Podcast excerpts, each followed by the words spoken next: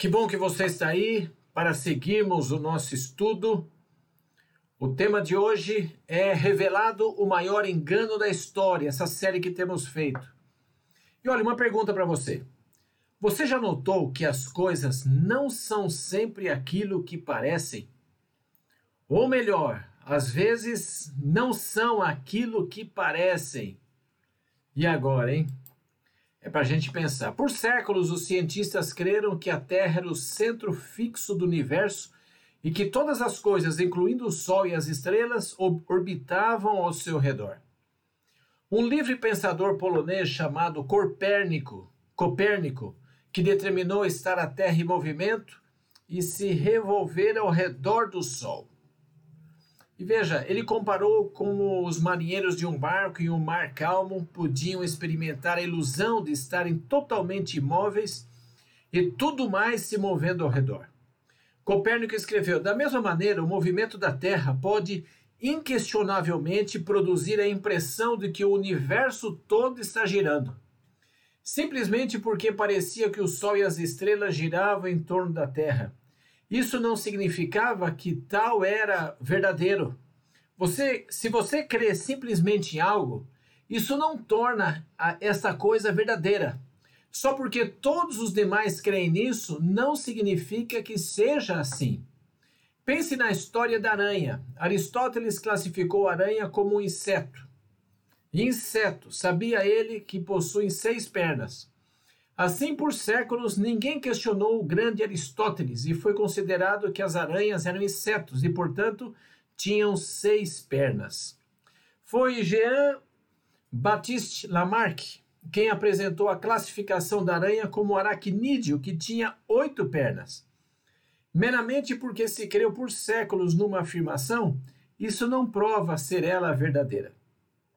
Poderia suceder que uma tradição longamente mantida como esta se tem introduzido de modo sutil na igreja cristã, é possível que muitos tenham aceitado a falsidade em lugar da verdade e poucas pessoas a questionam hoje? Você acha ser possível que em nossos dias, assim como no tempo de Cristo, sua igreja poderia ter posto de lado um mandamento de Deus, seguindo em lugar a tradição humana? Uma tradição tão antiga que quase ninguém sabe quando ela começou. Uma tradição que quase todos os cristãos aceitam, pensando estar observando a lei de Deus, quando de fato estão obedecendo algo de origem totalmente humana. O livro do Apocalipse predisse que Satanás tentaria desencaminhar a igreja cristã. Apocalipse 12, 9 diz assim: Foi expulso o grande dragão, antiga serpente, que se chama Diabo e Satanás, o sedutor de todo mundo. Ele é a serpente. Ele enganou Eva no jardim do Éden. Ele iludiu homens e mulheres em todos os tempos. Seus enganos são tão astuciosos, tão poderosos, que ele procura enganar todo mundo. Veja o que a Bíblia diz em Apocalipse 12, 9. Sim, foi atirado para a terra e com ele os seus anjos. Desse modo, Satanás é um trapaceiro. Sob disfarce religioso, ele tentaria, em nome da religião, fazer mudanças na lei de Deus. Não seria lógico que Satanás, o grande enganador, atacasse a lei de Deus? A lei de Deus representa sua autoridade. Se Satanás pudesse abrogar a lei, ele certamente aboliria a autoridade divina. A lei de Deus é o fundamento de seu governo. A lei de Deus define o que é certo e o que é errado, não é isso? E se o grande enganador puder enganar o povo de Deus sobre a questão da lei, ele tem condições de minar todo o fundamento do trono divino. Pode solapar o poder de Deus, sua credibilidade e autoridade. Bem no centro da lei de Deus está o sábado. Logicamente, Satanás, o grande enganador, atacaria o Criador, desafiando o símbolo da sua criação o sábado. As pessoas frequentemente perguntam: quem mudou o sábado bíblico? Por certo, não foi Deus, porque a própria Bíblia diz. Malaquias 3,6 diz assim: Pois eu, o Senhor, não mudo. Há pessoas sinceras que estudam a Bíblia e veem que Deus abençoou o sábado e santificou. Elas também leem no livro do Gênesis que Deus não apenas abençoou e santificou o dia do sábado, ele descansou no santo dia. Leem que Deus estabeleceu o sábado nos dias de Adão, 2.300 anos antes da existência do povo judeu. Esses cristãos honestos leem os Dez Mandamentos escritos pelo próprio dedo divino. E os Dez Mandamentos dizem, Êxodo 20, 8 a 10: Lembra-te do dia do sábado para o santificar. Seis dias trabalharás e farás toda a sua obra, mas o sétimo dia é o sábado do Senhor teu Deus. Essas pessoas ficam confusas. A igreja que frequentam guarda o domingo, elas ficam perplexas porque leem o mandamento do sábado e ele é muito claro. Verificam que lá em Ezequiel capítulo 20, verso 12 está escrito: Também lhes dei os meus sábados para servirem de sinal entre mim e eles. Comprovam que o sábado é um sinal entre Deus e seu povo. Ele tem sido uma marca divina através dos séculos. Esses cristãos sinceros leem em Lucas 4,16 que Jesus tinha por costume ir à igreja aos sábados. Constatam que Cristo disse em Mateus 24, 20 que seus discípulos deveriam observar o sábado 40 anos após a cruz. Observam também em Atos 13, 42 a 44 que o apóstolo Paulo ensinava a cidade inteira a guardar o sábado. Leem em Apocalipse 1,10 que o Senhor tem um dia. Deparam em Lucas 6, verso 5, que o sábado é o dia do Senhor. O mesmo é afirmado em Marcos 2, 27 e 28 e Mateus 12, 8. Eles perguntam: quem mudou o sábado? Vem que não foi Deus que fez essa mudança. Então observam na Bíblia e veem que Jesus não mudou o sábado, porque as Escrituras dizem, Hebreus 13, verso 8, Jesus Cristo é o mesmo ontem, hoje e eternamente. Jesus é o mesmo ontem, hoje e eternamente. Deus não alterou o sábado. Jesus não mudou o sábado. Seus discípulos também não o fizeram. Os discípulos não substituíram o sábado porque a Bíblia diz assim, em Atos 5, 29. Então Pedro e os demais apóstolos afirmaram: Antes importa obedecer a Deus do que aos homens. Agora a questão é o seguinte: se Deus não mudou o sábado, se Jesus não revogou, se os apóstolos não poderiam aboli-lo, quem foi que fez isso? Quem fez isso? Veja, no livro do Apocalipse, capítulo 13, lemos sobre uma besta que se ergue do mar. Esse animal é conhecido como Anticristo. Todo mundo vai após os enganos da besta. Em Apocalipse 13, há uma fascinante, sabe, assim, coleção de imagens que descrevem esse poder. Apocalipse 13, 1 diz assim: Olha, vi emergir do mar uma besta que tinha dez chifres, sete cabeças, e sobre os chifres dez diademas, e sobre as cabeças nomes de blasfêmia. Nas Escrituras, uma besta refere-se a um rei ou reino. Pode ser um poder político, religioso ou um reino. Essa besta ergueu-se do mar. Essa potência que surge do mar é um poder blasfemo. Na Bíblia, uma blasfema acontece quando um poder terrestre ou um ser humano assume os privilégios e prerrogativas que são só de Deus. Blasfêmia é reivindicar a ter autoridade para mudar a lei que o próprio Deus escreveu com o seu dedo. Eis a imagem exposta em Apocalipse capítulo 13, verso 2. A besta que vira semelhante a leopardo, com pés como de urso, a boca como de leão, e deu-lhe o dragão o seu poder, o seu trono e grande autoridade. Compreender o que nos reserva o futuro, a união entre igrejas e Estado, mais o número 666, torna-se impreterivelmente vital torna-se imperativo entendermos os símbolos do leão, do urso, do leopardo e do dragão. Também é preciso entender que a batalha que ocorre no universo entre o bem e o mal é uma guerra sobre adoração. Ela se centraliza na lei de Deus. Veja bem isso. O sábado é o centro dessa controvérsia sobre adoração. Para entender o Apocalipse, precisamos primeiro entender Daniel. As profecias de Daniel estão ligadas às profecias do Apocalipse. Retornemos a Daniel, capítulo 7. Temos aí a mesma imagem que aparece em Apocalipse 13: o leão, o urso, o leopardo e dragão. Nesse capítulo, temos a descrição de um poder que surgiria nos primeiros séculos. Ele uniria igreja e Estado. Esse poder religioso arrogaria para si ter autoridade divina. Ele alegaria ter o poder de mudar a lei de Deus. Hoje vamos mostrar a você, com base total na Bíblia, quem é esse poder, onde ele surgiu e o que ele fez. Leremos as profecias bíblicas e ele tentaria mudar a lei de Deus. Vamos estudar a história e ler suas próprias palavras desse poder, que ele tem grande e suficiente autoridade para mudar o sábado divino. Antes de nossa reunião terminar hoje, você compreenderá, possivelmente pela primeira vez em sua vida, os assuntos centrais nesse conflito sobre adoração e por que o sábado é tão importante para Deus. Entenderá também como o domingo se introduziu na igreja cristã. Essa jornada absolutamente surpreendente ao repassarmos a história e compará-la com a Bíblia. Certa noite, o profeta Daniel teve um sonho. A Bíblia descreve esse sonho lá em Daniel capítulo 7, versos 2 e 3. Falou Daniel e disse: Eu estava olhando durante a minha visão da noite e eis que os quatro ventos do céu agitavam o grande mar. Quatro animais grandes, diferentes uns dos outros, subiam do mar. Quatro bestas surgi surgiram do mar.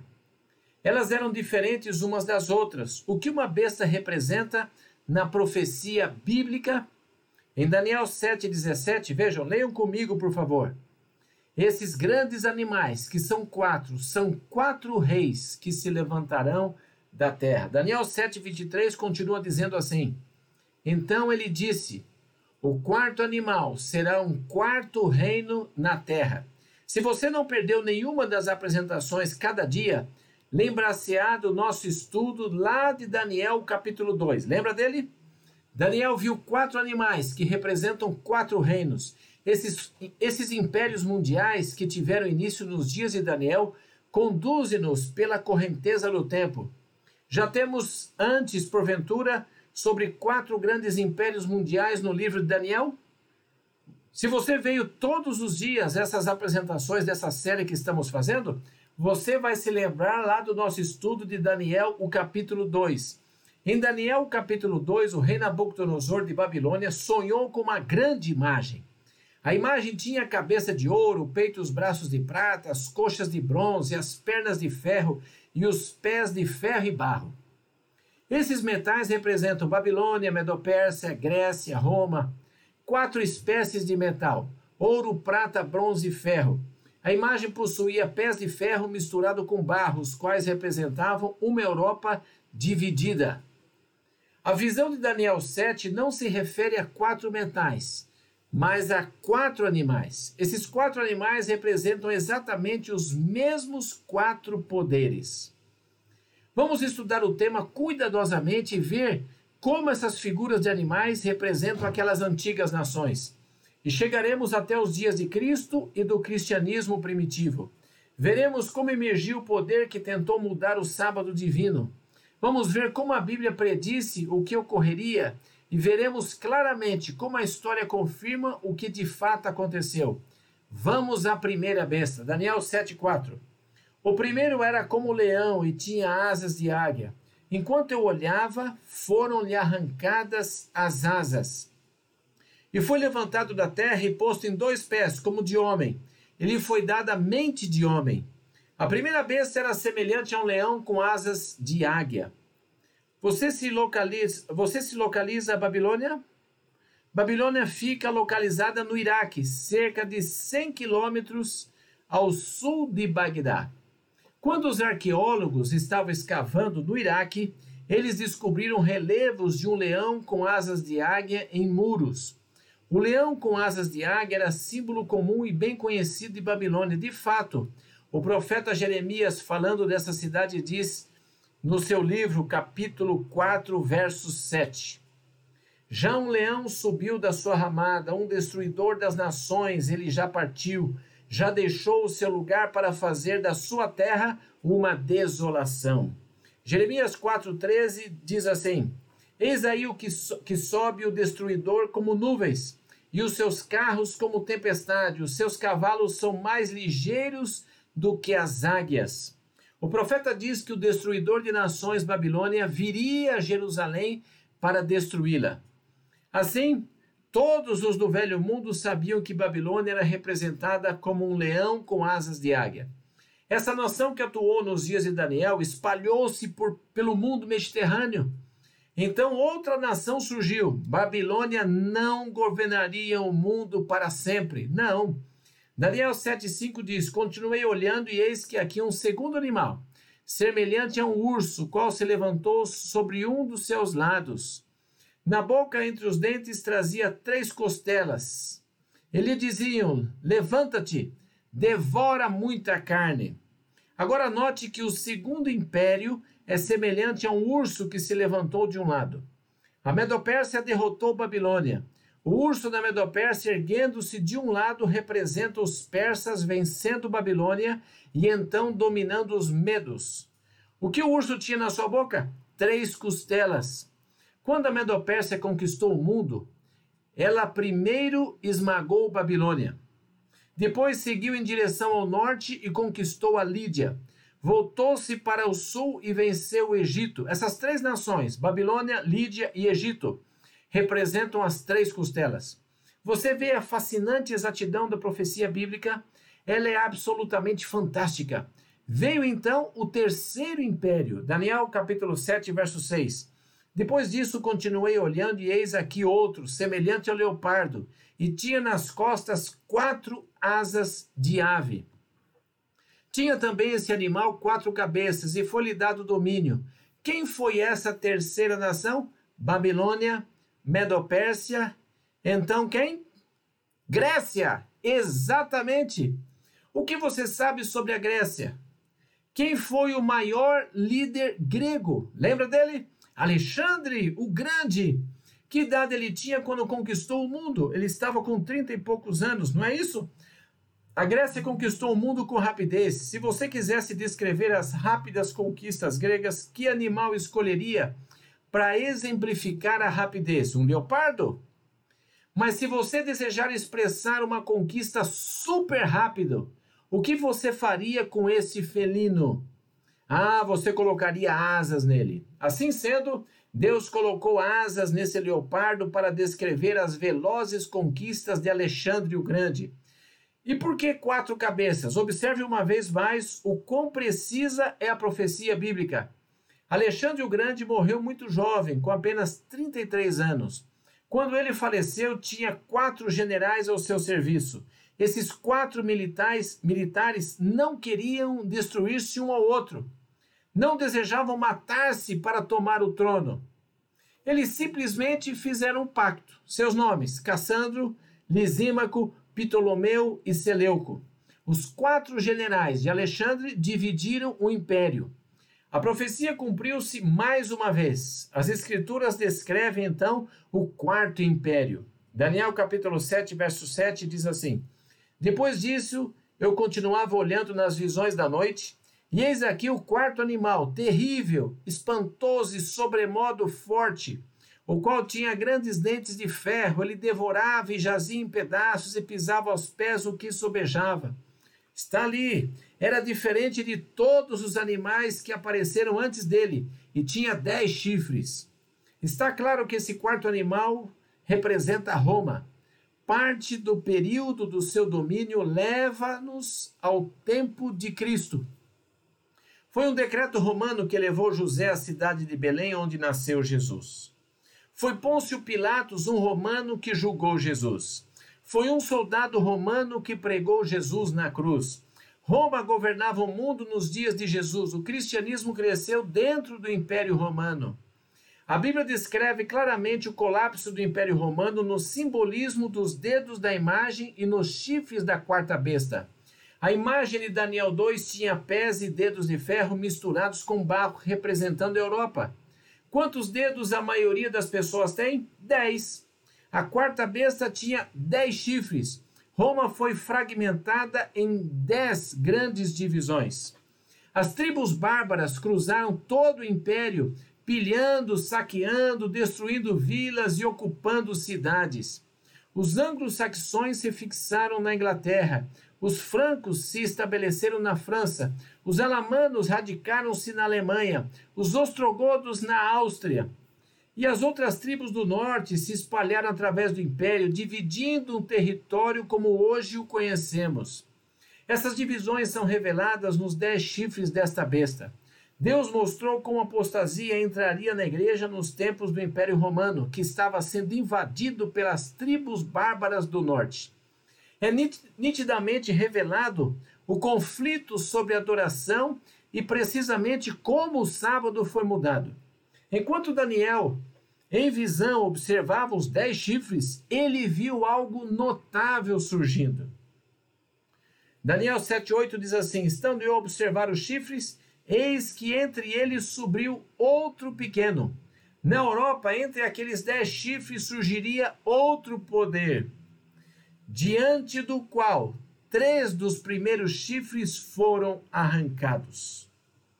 Eis que nesse chifre havia olhos, como de homem, e uma boca que falava com insolência. A Bíblia diz que esse pequeno chifre surgiu e era diferente dos outros. Quem é o pequeno chifre que surgiu entre os dez? Vamos tentar descobrir algumas coisas que a Bíblia diz a respeito disso. Veja, chifre pequeno, Daniel 7, verso 8. Em primeiro lugar, o chifrezinho surgiu entre os dez chifres maiores. Se os dez chifres são divisões de Roma, esse chifre pequeno iria surgir na Europa Ocidental. O pequeno chifre não surge na Ásia, na África, na América do Norte, na América do Sul. Suas raízes estão em solo europeu. Em segundo lugar, a Bíblia diz que ele apareceria depois dos dez chifres. Ele não despontou nos dias de Babilônia, da Medopérsia, da Grécia ou Roma, mas veio após a queda do Império Romano. Surgiu quando Roma estava sendo dividida é um poder que saiu de Roma estilhaçada nos primeiros séculos, como veremos. Esse poder pensaria que tinha autoridade para mudar a própria lei de Deus. A Bíblia também diz que esse pequeno chifre tinha olhos como de homem. O que, que significa isso? Alguém aqui sabe como um profeta é chamado na Bíblia? Na Bíblia, o profeta é chamado de vidente, porque ele vê com os olhos de Deus. Os olhos de um homem representam não a sabedoria divina, mas a humana. Este é um sistema religioso humano, baseado nos ensinos do homem e que surgiria de Roma. Atende para o que a Bíblia diz em Daniel capítulo 7, verso 24. Ele é diferente ou diverso do restante. Daniel 7, 24 diz assim: O qual será diferente dos primeiros e abaterá a três reis. Todos os outros poderes que o precederam, Babilônia, Medopérsia, Grécia, Roma, eram poderes políticos. Esse é diferente. Ele não é fundamentalmente um poder político, mas um poder, atente bem, religioso. Um poder político religioso. O que esse poder faria? Ele tentaria mudar a lei de Deus. Note o que a Bíblia diz em Daniel 7,25. Proferirá palavras contra o Altíssimo, magoará os santos do Altíssimo.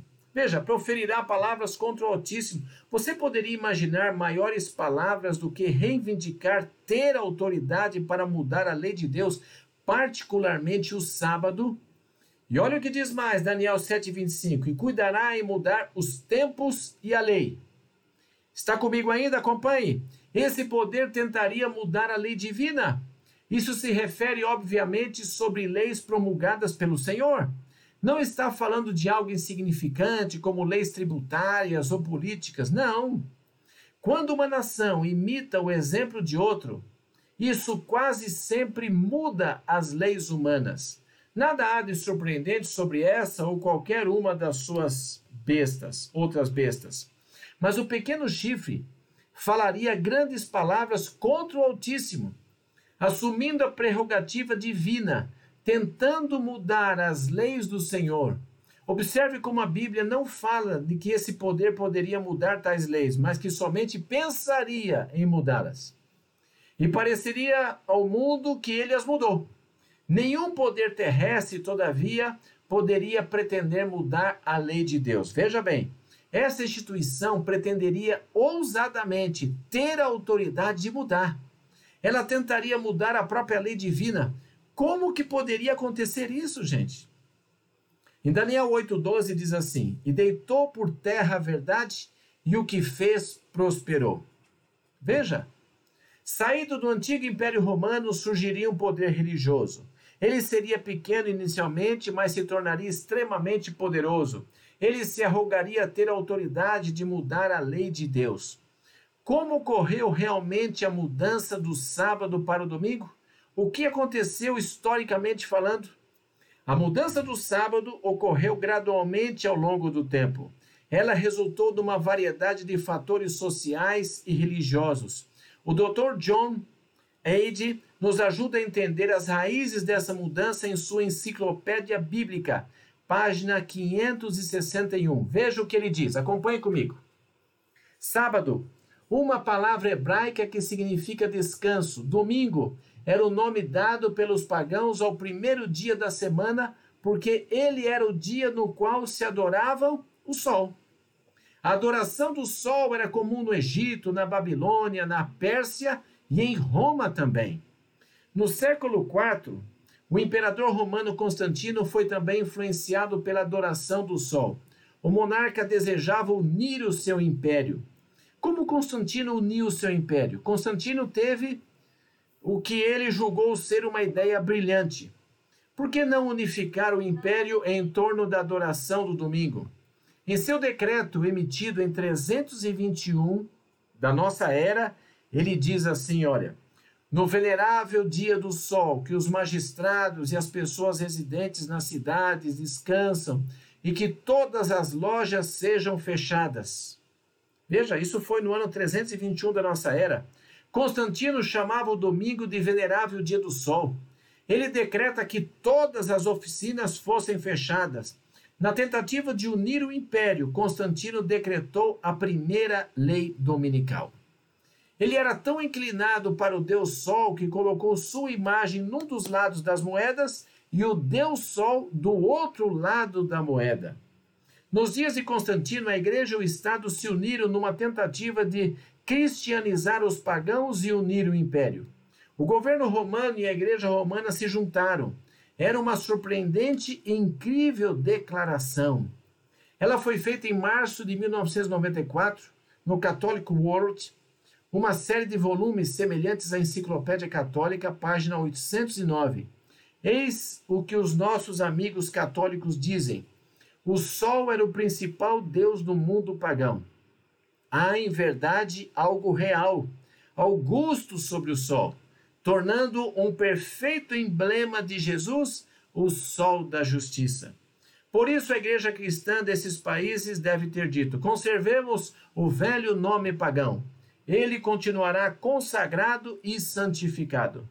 Assim, o domingo pagão dedicado a Balder, deus nórdico, tornou-se o domingo cristão consagrado a Jesus. Você percebeu como tudo aconteceu? Você viu como o domingo se infiltrou na igreja? Constantino quis unir o seu império e os líderes da igreja romana desejavam converter os pagãos. O domingo tornou-se um veículo para a concretização das ambições de ambos. Assim, o sábado bíblico foi mudado pela Igreja Romana e o Estado.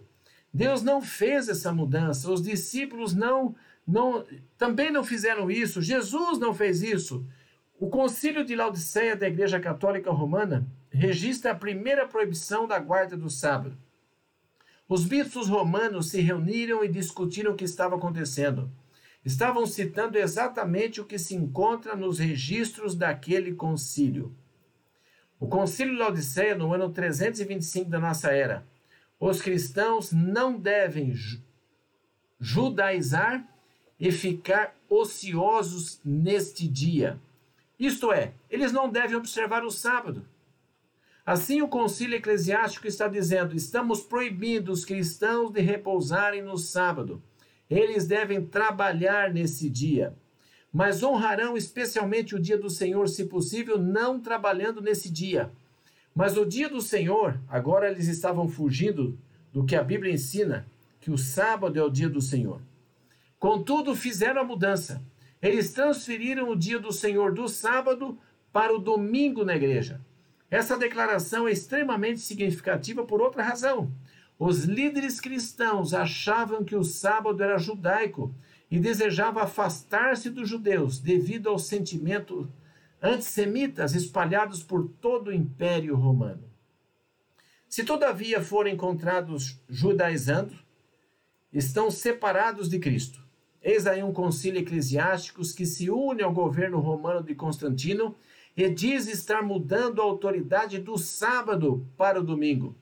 Esta providência uniria o império e distanciaria dos judeus. A mudança do sábado teve lugar gradativamente. Enquanto os cristãos se distanciavam dos judeus e os líderes da igreja e do Estado se davam as mãos para unir o império, a Bíblia deixa bem claro o assunto em Daniel 7, 25 e cuidará em mudar os tempos e a lei. Veja, Daniel 7,25 afirma que um poder terreno saído de Roma tentaria mudar a lei de Deus. Deus nos diz: tomem cuidado. Nossos amigos católicos romanos usaram por anos o catecismo dos conversos para instruir o povo que desejava unir-se à Igreja Católica. Ouçam o que diz o catecismo em relação à mudança do sábado. Ele é muito claro. Pergunta: qual é o dia de sábado? Resposta: o sábado é o sétimo dia. Aí você tem a afirmação direta do catecismo católico. A Igreja Católica diz: o sábado é o sétimo dia. Mas continue lendo, continue lendo. Pergunta: por que observamos o domingo então ao invés do sábado? Resposta: porque a Igreja Católica transferiu a solenidade do sábado para o domingo. Recorramos agora à Enciclopédia Católica. Lemos no volume 4, página 153. Esses são os volumes mais autorizados da Igreja Católica, e ele diz assim: A Igreja, após mudar o dia de descanso do sábado judaico do sétimo dia da semana para o primeiro, tornou o terceiro mandamento, o terceiro mandamento referente ao domingo como dia a ser reverenciado como santo, como dia do Senhor. Agora note que o sábado é o quarto mandamento e não o terceiro. Por que o dia de guarda aparece como o terceiro mandamento na enciclopédia católica? Porque o mandamento sobre adoração de imagens foi removido? Essa é a questão, gente. E o décimo, não cobiçarás, foi dividido em dois. Então vejam, mas a enciclopédia católica diz que os mandamentos foram mudados e afirma isso muito claramente. Carl Keating, hoje um dos mais proeminentes eruditos católicos não pertencentes ao clero dos Estados Unidos, escreveu um livro desafiador para os protestantes: Catolicismo e o Fundamentalismo. Veja, página 38. Os fundamentalistas se reúnem para o culto no domingo. Todavia, não há evidência na Bíblia de que esteja associado ao culto aos domingos. O sábado judaico ou o dia de descanso era de fato o sétimo dia. Foi a Igreja Católica que decidiu que o domingo deveria ser o dia de adoração dos cristãos em honra à ressurreição. Esse autor católico está razoando como os protestantes, com os protestantes. Ele diz assim, ó: Se você seguir a Bíblia, terá que guardar o sábado escriturístico. Se você prefere não se guiar pela Bíblia, então deveria retornar à Igreja Católica. O assunto central referente à mudança do sábado é: a Igreja tem autoridade para mudar a lei de Deus? Se você aceitar o domingo, está concordando com o dia mudado pela Igreja. Mas se você não está se fundamentando na Bíblia e sim na autoridade humana, essa é a questão. Se você se submeter à autoridade do homem, então retorne à Igreja Católica. Este é um poderoso argumento usado por um destacado erudito católico em 1988. Veja, eis outra citação agora do cardeal James Gibson, no livro Fé de Nossos Pais. Estamos utilizando muitas dessas citações porque desejamos que você veja que isso não é algo feito às ocultas, mas que os principais eruditos sabem e compreendem isso. O cardeal Gibson foi o mais eminente erudito católico na América do século XIX. Escrevendo na década de 1800, veja o que ele disse. Fé dos Nossos Pais, página 561. Cardeal James Gibbons. Você pode ler a Bíblia de Gênesis a Apocalipse, não encontrará uma simples linha autorizando a santificação do domingo. As Escrituras reforçam a observância religiosa do sábado. Você percebe? As pessoas nos dizem, isso é apenas uma questão de dias. Alguém que diz isso não está sendo claro sobre o assunto que está falando. Os assuntos vão muito mais além do que uma questão de dias. A questão é: qual é o nosso guia? A Bíblia ou a tradição? O que, que guia a sua vida? Esse é o ponto.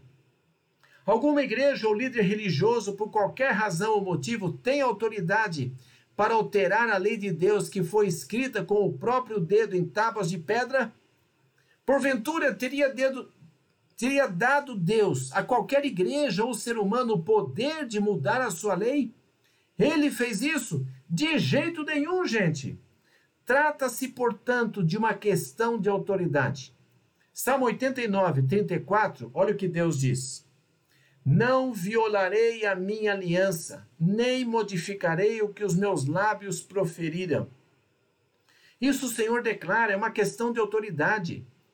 No Toronto Daily Star, em 26 de outubro de 1949, um bispo anglicano agitou e chocou todo mundo protestante. Eis o que ele disse, e essa foi a matéria de capa desta publicação. O reverendo Philip Carrington arcebispo anglicano de Quebec, enviou um clérigo local numa noite de conferência para dizer diretamente que não apoiava a ideia de ser o domingo considerado santo. Carrington disse numa reunião da igreja levada a cabo naquela cidade conhecida por seu protestantismo conservador que a tradição e não a Bíblia tornou o domingo um dia de adoração. Você percebe qual é o assunto? Não é uma questão de dias, mas de autoridade. O assunto é uma questão de quem é o seu mestre: é Jesus ou os líderes da igreja? Qual é o fundamento da sua fé? A Bíblia ou aquilo que o homem diz? Cânon e tradição, página 263. A autoridade da igreja não deveria ser, por conseguinte, ligada à autoridade das Escrituras, porque a igreja mudou o sábado para o domingo. Não por ordem de Cristo, mas por sua própria autoridade. Veja, quando você ama realmente a Cristo, Ele é a sua autoridade. Sua palavra é o seu guia. Há algumas coisas que você pode dizer, olha, isso é importante, isso não é. Mas quando a questão tem que ver com a lei de Deus escrita por sua própria mão, isso importa e muito. Quando o caso tem que ver com a profecia do livro de Daniel, predizendo que um poder terreno tentaria mudar o sábado, gente, isso é importante. Qual é a base da autoridade em assuntos espirituais? A igreja ou a vontade de Deus? Abandonar o sábado bíblico dado por Deus como sinal da sua autoridade criadora é muito relevante, meu amigo. Preste atenção nisso. Eu gostaria muito de observar aquilo que Deus deu a Adão no jardim do Éden. E você? Eu gostaria muito de guardar aquilo que Deus deu a Moisés nos Dez Mandamentos. Desejo antes seguir o exemplo do próprio Jesus Cristo. Ezequiel 20:12 diz assim: Também lhes dei os meus sábados, para servirem de sinal entre mim e eles. Deus diz que o sábado é um grande sinal é um sinal da nossa lealdade a Cristo, um sinal de que cremos de que Ele criou todo o nosso mundo. É um sinal que ansiamos obedecer inteiramente a Sua palavra. Eis porque nos últimos dias da história terrestre, Apocalipse 14, 12. A palavra de Deus diz assim: Aqui está a perseverança dos santos, os que guardam os mandamentos de Deus e a fé em Jesus. É mais do que uma questão de dias. No jardim do Éden, Satanás disse a Eva: Que diferença uma árvore faz? Todas as árvores são iguais. Eva perdeu o Éden porque ela aceitou essa mentira. Muitos cristãos hoje estão acolhendo o engano. As pessoas dizem: que diferença um dia faz? Todos os dias são iguais. Gente, não são. Para Deus, os dias não são todos iguais. Um dia foi por ele abençoado, o sétimo. Um dia foi santificado pelo Senhor e posto à parte, o sétimo. Um dia Deus descansou num único dia, o sábado. Os assuntos com que estamos tratando são questões de autoridade, de obediência. Sabe, a nossa escolha é Bíblia ou tradição, Jesus ou líderes religiosos, a lei de Deus ou dogmas humanos, a instrução divina ou ensino humano, o caminho de Deus ou o caminho do homem. A Bíblia diz a você e a mim hoje.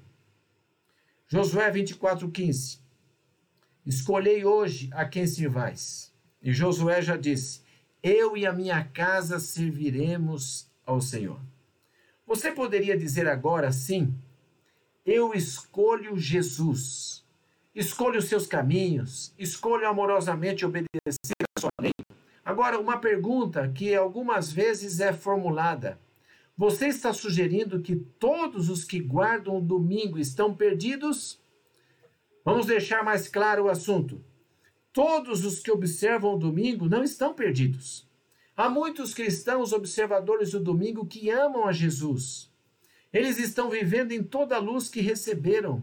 Quando souberem mais, por certo estarão dispostos a seguir a luz da palavra de Deus.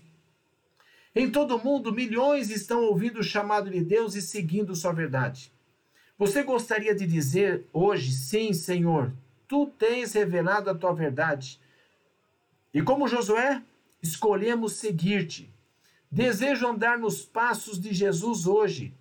Jesus está se dirigindo a você agora, ele está chamando você para sair da multidão, para segui-lo, para obedecê-lo. Está apelando a você para que aceite a sua palavra e só ela como base de sua fé.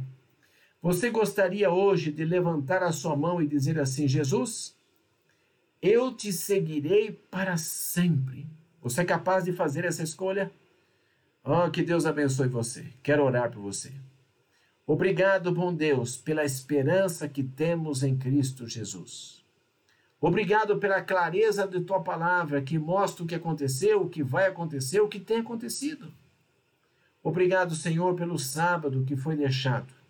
Por favor, Senhor, que possamos nos firmar em tua palavra seguir só Jesus e a sua palavra. Por favor, esteja com esses amigos que estão assistindo isso. Que essa seja a decisão de todos. Em nome de Jesus Cristo. Amém.